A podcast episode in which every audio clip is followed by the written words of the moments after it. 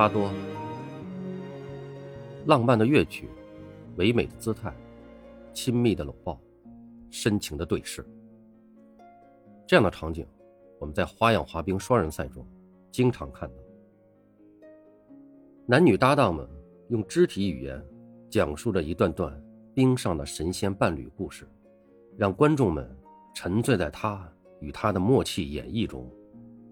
那么问题来了。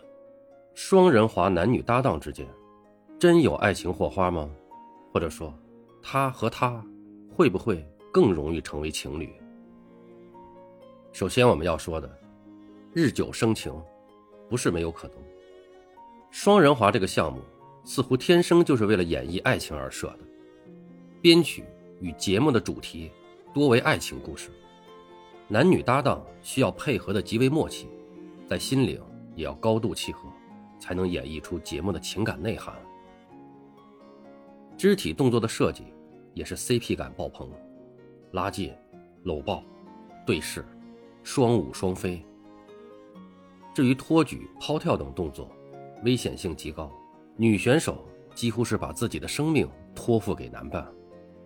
这要求双方有完全的信任与安全感，身与心要达到合一的境界。那这不就是爱情吗？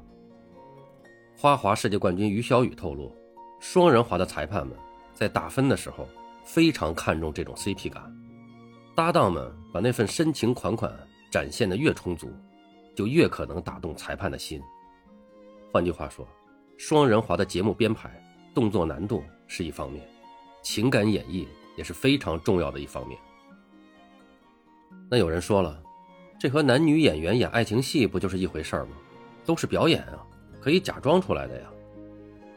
但是我们要注意，和男女演员杀青后各奔东西不同的是，双人滑的搭档们基本上都是常年绑定在一起的。很多搭档都是青梅竹马十几年在一起，这给日久生情就创造了机会。花滑训练也是从娃娃抓起，双人滑的搭档很小就在一起配对，两人初见。对方可能也就是十几岁的年纪，共同度过青春期，十几年的朝夕相处，在一起相处的时间比其他任何人都多，再加上彼此默契信任，心往一处使，同甘共苦，这日子一久，真的擦出爱情火花，也不奇怪。中国的双人滑选手中，有两对著名的情侣搭档，申雪赵宏博。和庞青同建。一九九二年，申雪在十四岁的时候与大他五岁的赵宏博组队，两人堪称日久生情的典型。划出名气以后，外界看好这对金童玉女走到一起，但那个时候，申雪对外称两人只是兄妹。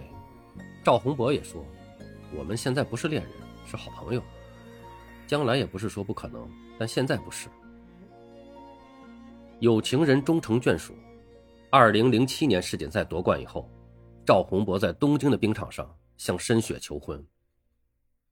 两人结为夫妻后，在二零一零年温哥华冬奥会上夺金，申雪依偎在丈夫赵宏博怀中，泣不成声。神仙眷侣的故事写下完美的篇章。他们的教练姚斌开玩笑说：“九二年给赵宏博找了个搭档，没想到。”找了一个媳妇儿。我们再说说庞青和童健，也是经历了从成不了到在一起的过程。两人组合时都是青涩的十四岁，在搭档十三年后，二零零六年，他们还信誓旦旦地说没戏。当时的童健说：“我们就像家人一样，彼此像是兄妹一样，但是男女感情这东西，需要激情，需要心跳。”两人在心灵上又能碰出火花，经过这么多年的配合，我们都相互太了解了，就是没有爱情这种火花和激情。而当时的庞青是这样说的：“我们只是搭档的关系，年龄虽然相仿，可是时间越久，了解越深，就越发现两人不合适。”按照庞青和童健的说法，两人彼此常常有分歧，老掐架。九五年有一次，两人从冰场一直吵到宿舍楼。吵了一个多小时，几乎吵成了敌人。一个星期不跟对方说话。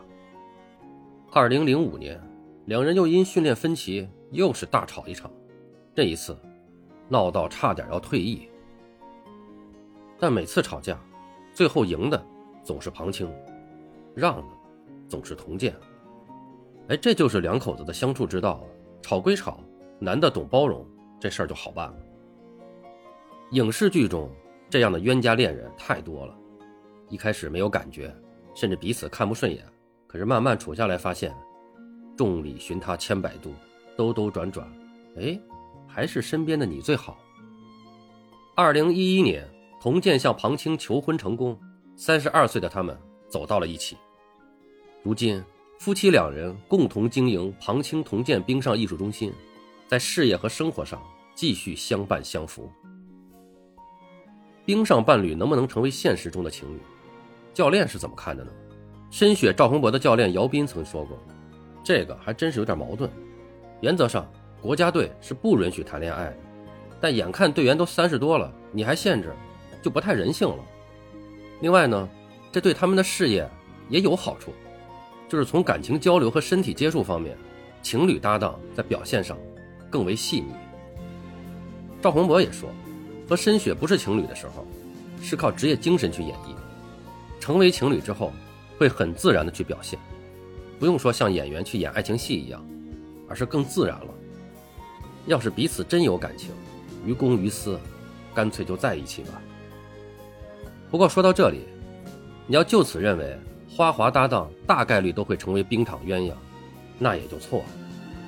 申雪赵宏博和庞青童健，让人容易产生幸存者偏差，也就是说，少数个案概括整体情况，以偏概全。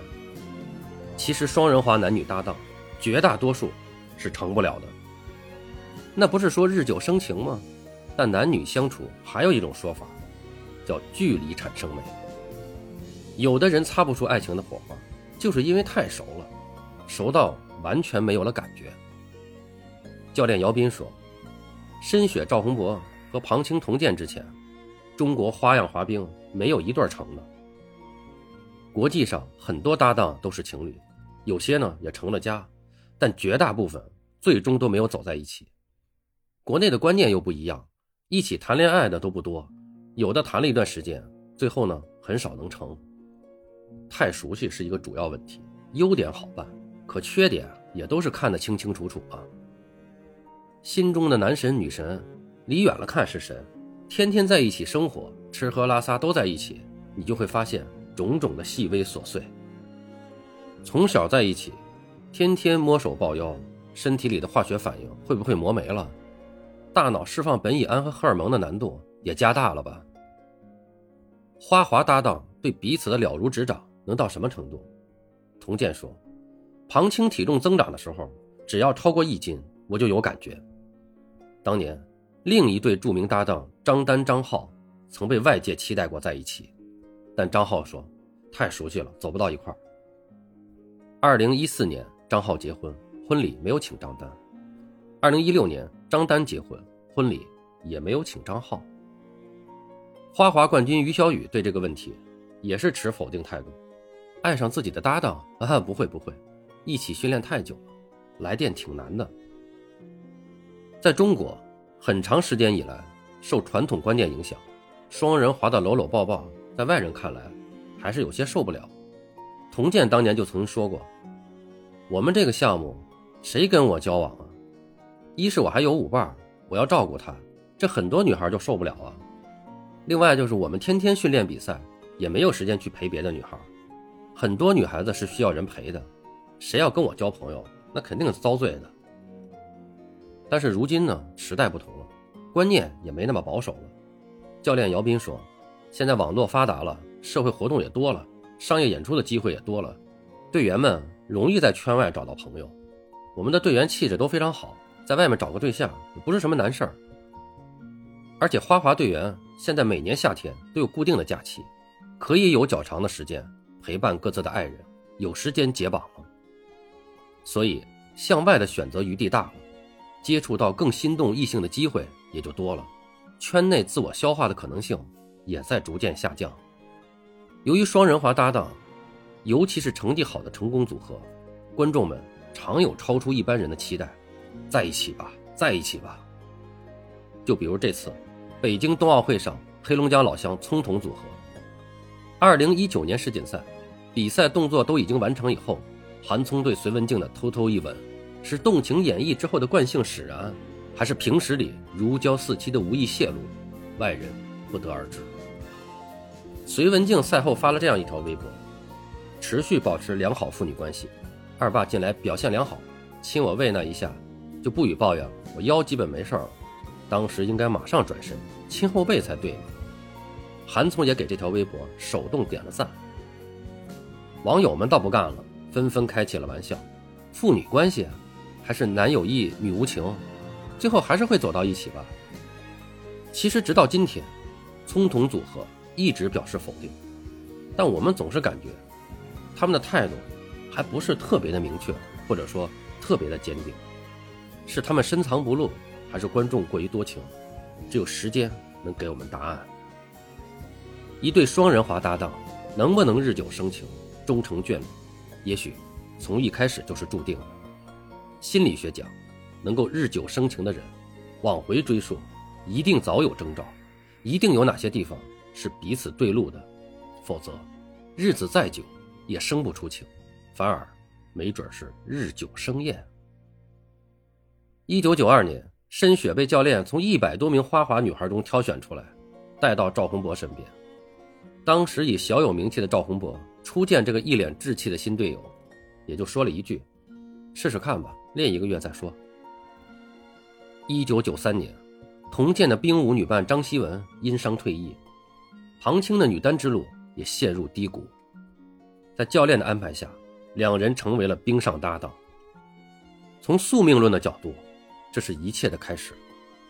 但从搭档到情侣，要在时间中才会慢慢发酵，直至成熟。就像当年著名的苏联 G.G 组合，搭档七年之后，格林科夫才对戈迪耶娃说：“我们接个吻试试。”从此。开始了一段凄美的爱情故事。这两人经过一番苦练，终于结成夫妻，但非常遗憾，丈夫格林科夫在二十八岁时因心脏病离世。所谓的日久生情，也许从一开始人就是对的，但并不是所有人都对感情敏感，只是时间足够久了，你才会明白自己的感情。亦或两人出于现实的考量，从来不曾挑破。一直在等待最好的机会，是因为时间久了才爱，还是因为爱才愿意等那么久？没人说得清。一切也许都已命中注定，最关键的可能还在于，到底是不是对的人吧。好了，朋友们，关于这个话题，我们就聊这么多。感谢您的收听，我们下期再见。